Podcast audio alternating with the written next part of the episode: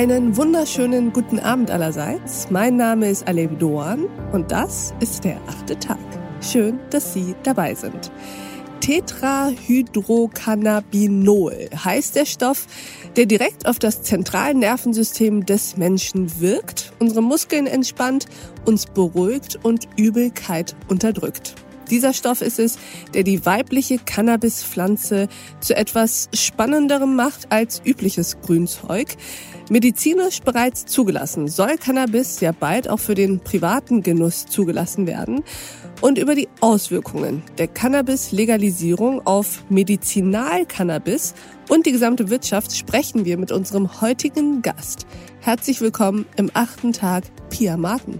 Vielen Dank, ich freue mich, heute hier zu sein. Liebe Frau Martin, würden Sie sich uns mal kurz vorstellen?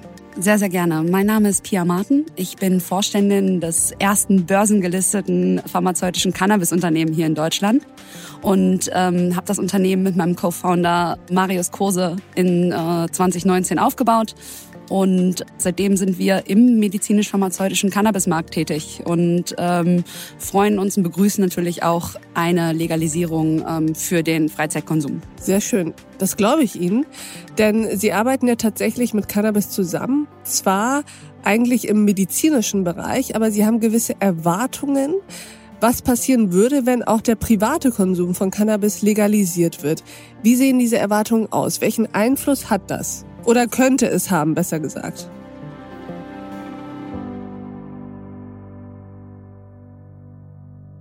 Okay, also ganz grundsätzlich ist unsere Vision, jeder Patient verdient die beste Therapie. Und äh, das bedeutet einfach für uns, dass ähm, wir kompromisslose Qualität bei den Produkten erwarten.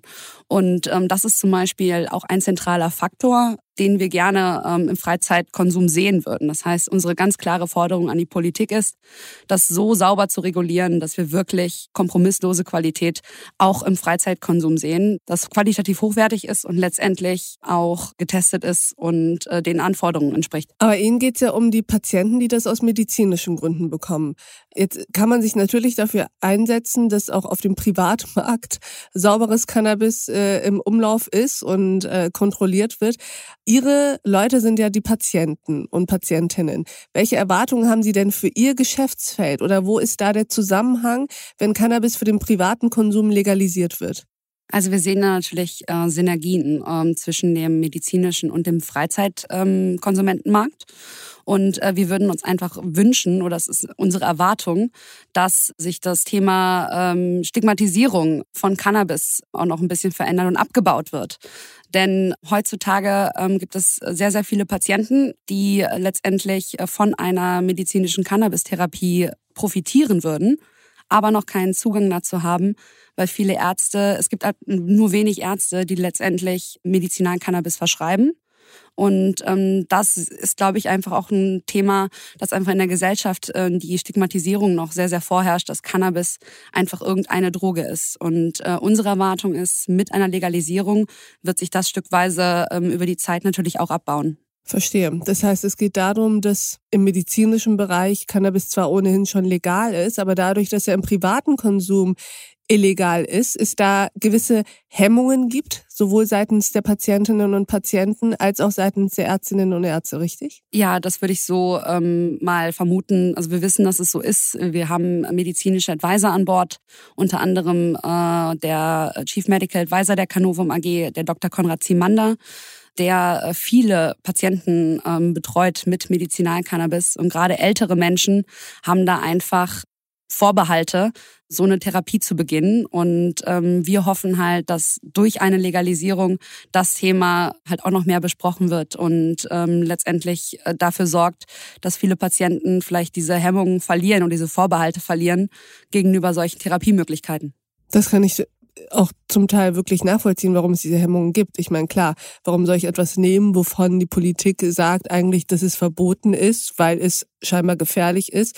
Und ich kann mir auch vorstellen, dass die ein oder andere 70- und 80-Jährige keine Lust hat, äh, sozusagen sich selbst als Kiffer und Kifferin zu sehen.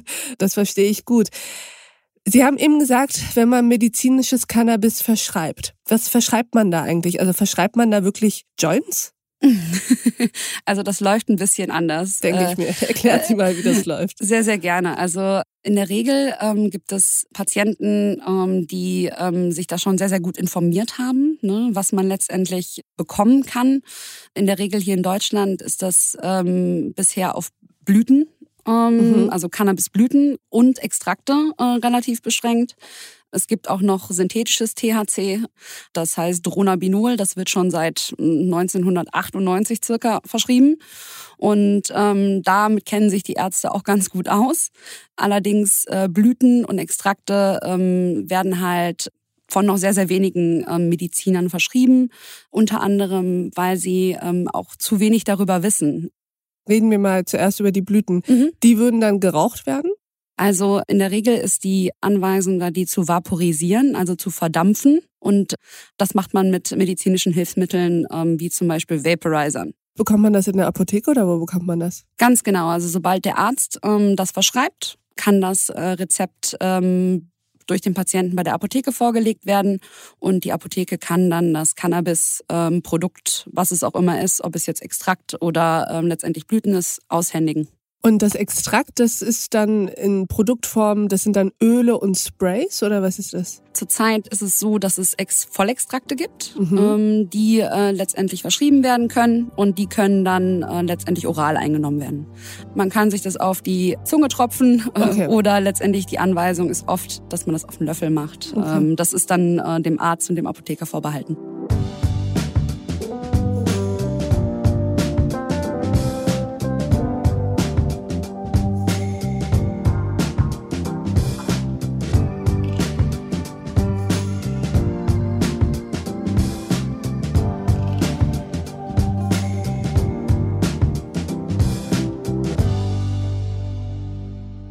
Lassen Sie uns mal kurz über Ihre Rolle in diesem Markt sprechen. Sie stehen ja einem Unternehmen vor, das sich mit medizinischem Cannabis beschäftigt.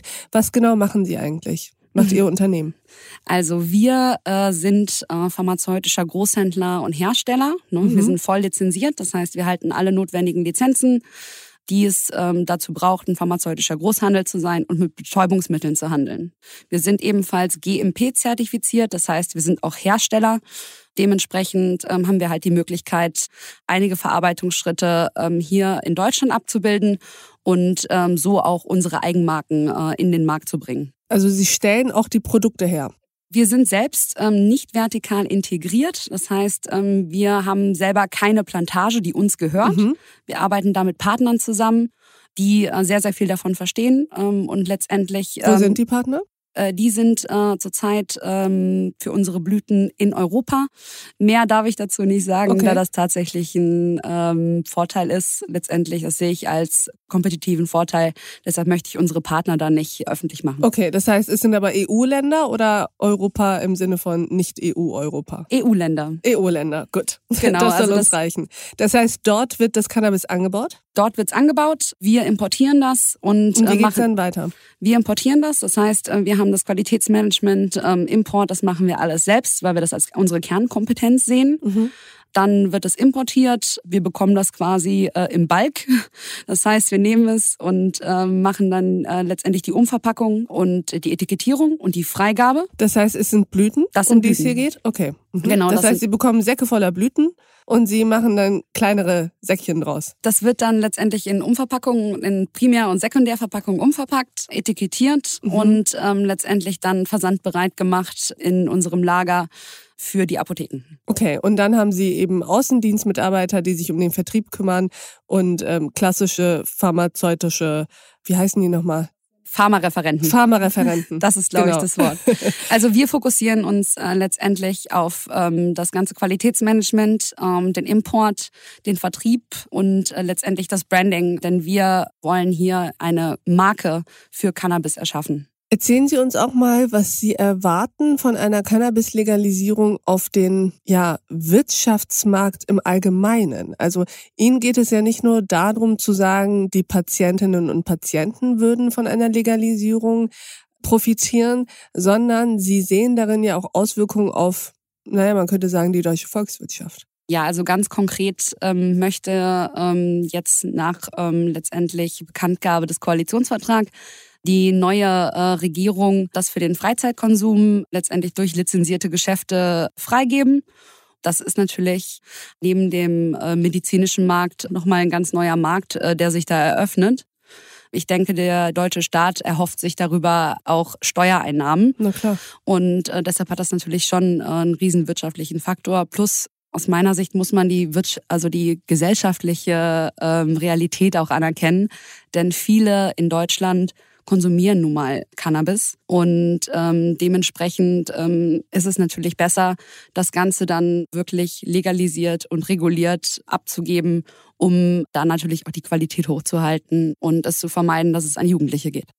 Sie sehen ja auch durchaus die Möglichkeit, dass Deutschland in dieser Frage der Cannabis-Legalisierung eine Vorreiterrolle übernehmen kann. Von welchen Kriterien würde das denn abhängen, dass es eben eine Vorreiterrolle ist und nicht einfach nur noch ein Land, das Cannabis legalisiert? Zurzeit ist es so, ähm, dass Deutschland den größten Medizinal-Cannabis-Markt in Europa hat. Was ne? bedeutet das? Das heißt, Deutschland ist der größte Markt für Medizinal-Cannabis hier. Das heißt, hier wird es am meisten verschrieben und genutzt von Patientinnen und Patienten. Es ist der, es ist der größte Markt bisher, ähm, aufgrund auch einfach schier unserer ähm, natürlich Einwohnerzahl. Wir sind ein recht großes Land hier in Europa und haben dadurch natürlich jetzt auch die Position, eine einzigartige Position äh, mit Hinblick auf die Legalisierung. Ähm, denn äh, wenn Deutschland äh, das sauber reguliert und erfolgreich legalisiert, dann äh, kann ich mir vorstellen, dass andere EU-Staaten ähm, dem Ganzen folgen werden, wenn äh, das natürlich bei uns ähm, gut verläuft. Wovon hängt es ab? Dass es, Sie sagten eben, sauber reguliert ist. Wovon hängt dieses saubere Regulieren aus Ihrer Sicht ab? Wenn man sich mal anschaut, ähm, was zum Beispiel die Niederlande gemacht haben, da ist es aus meiner Sicht nicht so ganz glücklich gelaufen, denn ähm, die haben äh, natürlich Coffeeshops eröffnet und den Verkauf legalisiert. Nichtsdestotrotz ist der Anbau ähm, dort immer noch in einer Grauzone, also und ähm, viel von Mafia äh, letztendlich ähm, bestimmt. Und ähm, da weiß man halt auch nicht, wo kommt das Produkt wirklich her? Mhm. Ähm, welche Qualitätsstandards hat es? Das ist ähm, da nicht so ganz transparent. Und wir als medizinisches Unternehmen ähm, wünschen uns natürlich, dass da wirklich pharmazeutische Qualität im Freizeitmarkt vorhanden ist, um das einfach zu gewährleisten. Deshalb unsere Forderung an die Regierung, das äh, so sauber aufzusetzen, dass da halt keine Lücken entstehen, ähm, die genutzt werden können, um dann letztendlich verunreinigte Produkte in den Markt zu bringen. Zusätzlich ist ein ganz, ganz wichtiger Faktor die Aufklärung. Ähm, das ähm, geschieht ja nur, wenn wirklich lizenzierte Unternehmen, die Ahnung davon haben, auch geschultes Personal zur Verfügung stellen, die die Leute dann auch beraten können. Lassen Sie uns noch mal kurz auf den Anbau zu sprechen kommen. Das heißt, Sie fordern ja, dass auch der Anbau in Deutschland legalisiert wird. Letztendlich ähm, halte ich Deutschland nicht für das ähm, Cannabis-Anbauland. Okay, warum nicht? Im medizinischen Bereich gibt es bereits äh, drei Lizenzen hier in Deutschland. Äh, eine davon wird von einem deutschen Unternehmen gehalten, die anderen äh, von kanadischen Unternehmen. Das kann natürlich im medizinischen Bereich, pharmazeutischen Bereich nur unter sehr, sehr strengen Regularien äh, erfolgen, da wir äh, da von Betäubungsmitteln reden. Und mhm. Das heißt, es geschieht aktuell ja in bunkerartigen ähm, Gebäuden. Ja, okay. da gibt es Auflagen, ähm, wie dick die Decken und wie, wie dick der Stahlbeton sein muss. Innerhalb derer das Cannabis angebaut wird. Ganz genau, das heißt, es wird komplett indoor gemacht. Dementsprechend ist es natürlich auch sehr kostenintensiv mhm. und Sie können sich vorstellen, solche Pflanzen brauchen äh, definitiv sehr viel Licht. Ja. Das heißt, da wird auch sehr, sehr viel äh, Strom letztendlich äh, benötigt. Wahnsinn. Und ähm, ich sehe Deutschland nicht als Anbauland. Also auch im medizinischen Markt ähm, bin ich der Meinung, dass wir weiter von Importen abhängig sind, da die klimatischen Bedingungen einfach hier nicht gegeben okay. sind. Das ist in anderen, sagen wir zum Beispiel südlichen EU-Ländern, einfach deutlich besser abzubilden. Also Cannabis auch da, wo guter Wein herkommt, also Italien, Spanien, Südfrankreich und Griechenland. Ganz genau. Aber das heißt, um jetzt nochmal auf den Vergleich mit den Niederlanden zu sprechen zu kommen, also ist auch für Sie in Deutschland der Anbau nicht der richtige Weg. Also worin soll sich dann die äh, Legalisierung unterscheiden von den Niederlanden? Ähm, letztendlich muss man einfach ähm, kontrollierte ähm, Prozesse ähm, einführen und äh, einfach ganz klar zurückverfolgen können, woher kommt das Produkt, ähm, ist es getestet. Also Lieferkettengesetz für Cannabis. Äh, in die Richtung. Äh, letztendlich äh, ist es mir wichtig, dass man am Ende sagen kann, ähm, okay, ähm, wir haben hier ein sauberes Produkt, das ausreichend getestet wurde. Wir machen für unsere Produkte mehr als ein halbes Jahr, sogar länger äh, Stabilitätsstudien. Und äh, das würde ich auch ähm, für ähm, den Freizeitmarkt äh, fordern. Wollen Sie eigentlich in den Freizeitmarkt dann einsteigen, wenn er legalisiert ist? Ähm, ja, ähm, wir ähm, haben äh, uns dazu entschlossen, ähm, das haben wir auch bereits in der Pressemitteilung äh, letztendlich kundgegeben, dass wir, wenn es soweit ist, auch in den ähm, Genussmittelmarkt einsteigen werden.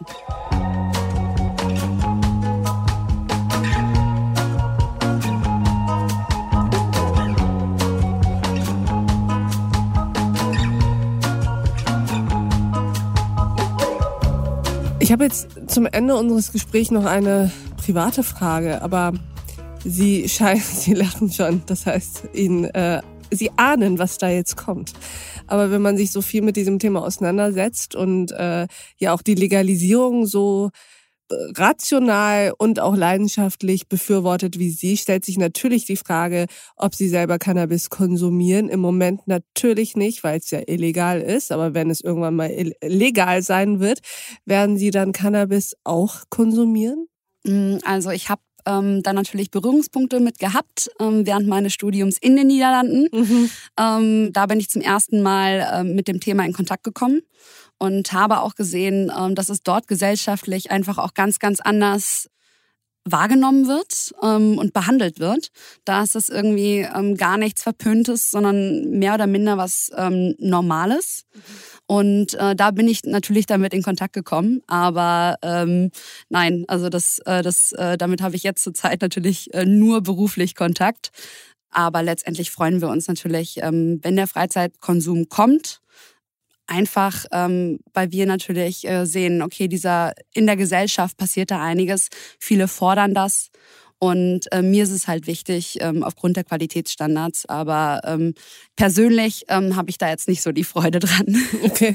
haben Sie denn, haben Sie denn manchmal Momente des Zweifels? Also als jetzt zum Beispiel die Frage aufkam, ob das richtig ist, eine Cannabis-Legalisierung zu unterstützen, zumal es ja auch im Koalitionsvertrag der Ampelregierung drin steht, neigt man ja dazu zu sagen, ja natürlich ist es richtig, weil dann wird es wenigstens kontrolliert, es gibt keinen, zumindest nicht mehr so einen großen Schwarzmarkt etc. Und gleichzeitig stellen wir uns auch die Frage, oder stelle ich mir manchmal die Frage, auch hier im achten Tag, ob zum Beispiel unser Umgang mit Alkohol zu laissez-faire ist, ob das so sehr normalisiert ist in unserer Gesellschaft, dass viel zu viele naja, ja, auch abhängig davon werden und auch ihr Sozialleben darunter leidet. Und jetzt zuzulassen, dass eine weitere auf das Sozialleben in Bezug auf seine Rauschmöglichkeiten, eine weitere ähnliche Substanz als normal in unser Leben zuzulassen. Ob das richtig ist, frage ich mich manchmal. Haben Sie diese Zweifel auch? Also in dem Sinne nicht, ähm, denn ich finde, ähm, letztendlich sollte, ähm, sollte man schauen, okay, wie sieht die gesellschaftliche Realität aus, wie ich eben schon gesagt habe. Viele konsumieren es ohnehin. Und ähm, dann ist es mir halt wichtig, das wirklich aus dem Schwarzmarkt herauszuholen mit kontrollierter Qualität. Ähm, denn ähm, letztendlich, wenn man Substanzen äh, da drin hat, die da nicht reingehören, ist das deutlich gesundheitsschädigender mhm. ähm, als ähm, letztendlich so unter guter Qualität. Natürlich ähm, sehe ich das ähm, mit dem Alkoholkonsum. Das ist hier in Deutschland letztendlich so gesellschaftlich angenommen, äh, Alkohol zu trinken, ähm, auch recht viel davon. Und ähm, aus meiner Sicht ähm, ist das ist das natürlich bedenklich. Aber Bedenken bezogen auf Cannabis ähm, habe ich da eigentlich nicht. Warum wenn es, nicht? Ja, wenn es wie gesagt sauber reguliert wird und die Leute aufgeklärt werden. Ich glaube, das ist ganz, ganz, ganz aber zentral. Aber Alkohol ist ja auch sauber reguliert und ja, aber ich glaube, ähm, es ist wichtig, ähm, auch junge Menschen gerade in Schulen ähm, darüber aufzuklären ähm, über letztendlich ähm, Suchtpotenzial von Alkohol, aber auch von von Cannabis. Ähm, ich denke, das gehört ganz, ganz klar damit dazu. Ähm, nur weil die Regierung jetzt sagt, wir wollen das legalisieren, ähm, stelle ich mich ja jetzt nicht hin und, und sage, ähm, das ist äh, alles ganz toll, konsumiert alle Cannabis. ich sage, es wird eh getan. Und wenn es getan wird, sollte es unter den richtigen Rahmenbedingungen getan werden. Und ähm, das gilt für mich auch ähm, für, für andere ähm, ja, potenzielle äh, Suchtmittel wie Alkohol. Aber nicht für andere Drogen. Weil da würde das Argument ja auch ziehen, zu sagen, es wird ohnehin konsumiert. Dann sorgen wir doch eher dafür, dass es unter den richtigen Bedingungen konsumiert wird und ähm, sauber reguliert ist. Also wenn man sich mal ähm, anschaut, Cannabis, auch das Suchtpotenzial davon, das ist natürlich ähm, nicht mit dem zu vergleichen ähm, von anderen, vielleicht sogar sehr, sehr harten Drogen. Dementsprechend ähm, war es natürlich auch ein bahnbrechendes Urteil, ähm, dass die UN gesagt hat, Cannabis ist nicht mehr, wird nicht mehr auf der gleichen Stufe gesehen wie zum Beispiel Heroin. Mhm. Und das ist, denke ich, ganz, ganz wichtig. Ähm, ich und ähm, äh, die Canovum äh, sind natürlich jetzt nicht ähm, letztendlich auf dem Zug, okay, legalisiert alles, das ist nicht mein Ziel. Ähm, das ähm, habe ich ja auch nicht zu entscheiden, äh, denn ich mache die Regularien nicht.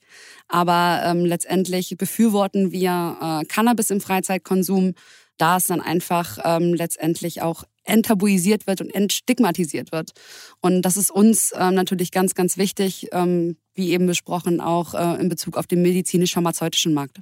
Zum Abschluss äh, noch eine Frage, wo wir gerade vom medizinisch-pharmazeutischen Markt sprechen. Mhm. Erzählen Sie uns doch in aller Kürze, für welche Patientinnen und Patienten Cannabis aus Ihrer Sicht oder nicht nur aus Ihrer Sicht, sondern aus medizinischer Sicht eben sinnvoll ist? Ähm, also das gibt da ein ganz, ganz ähm, breites ähm, Anwendungsspektrum. Wenn man sich mal die Begleiterhebung ähm, der BfArM ähm, äh, anschaut, also der Bundesopiumstelle, dann ähm, ist so ein typischer Cannabis-Patient äh, Mitte 50 und ähm, ist wahrscheinlich Schmerzpatient. Das mhm. heißt, so circa 70 Prozent ähm, ist wirklich äh, die Indikation Schmerz, chronische Schmerzen. Und äh, vielen Patienten äh, kann damit wirklich geholfen werden und die gelangen wirklich, äh, erhalten wirklich Lebensqualität zurück. Und äh, wenn wir da mit unseren Medical Advisern sprechen, ist das immer ganz toll, ähm, wenn man hört, ähm, dass es den Patienten wirklich besser geht und ähm, die letztendlich Lebensqualität zurückgewinnen, die sie vorher nicht hatten. Vielen Dank, liebe Pia Marten, dass Sie bei uns im achten Tag waren. Vielen Dank, es hat mich sehr gefreut. Mich auch. Und ich danke auch Ihnen, liebe Hörerinnen und Hörer, fürs Mithören und Mitdenken. Und ich würde mich freuen, wenn wir uns im nächsten achten Tag wieder begegnen. Bis dahin, auf sehr, sehr bald. Ihre Alef Doan.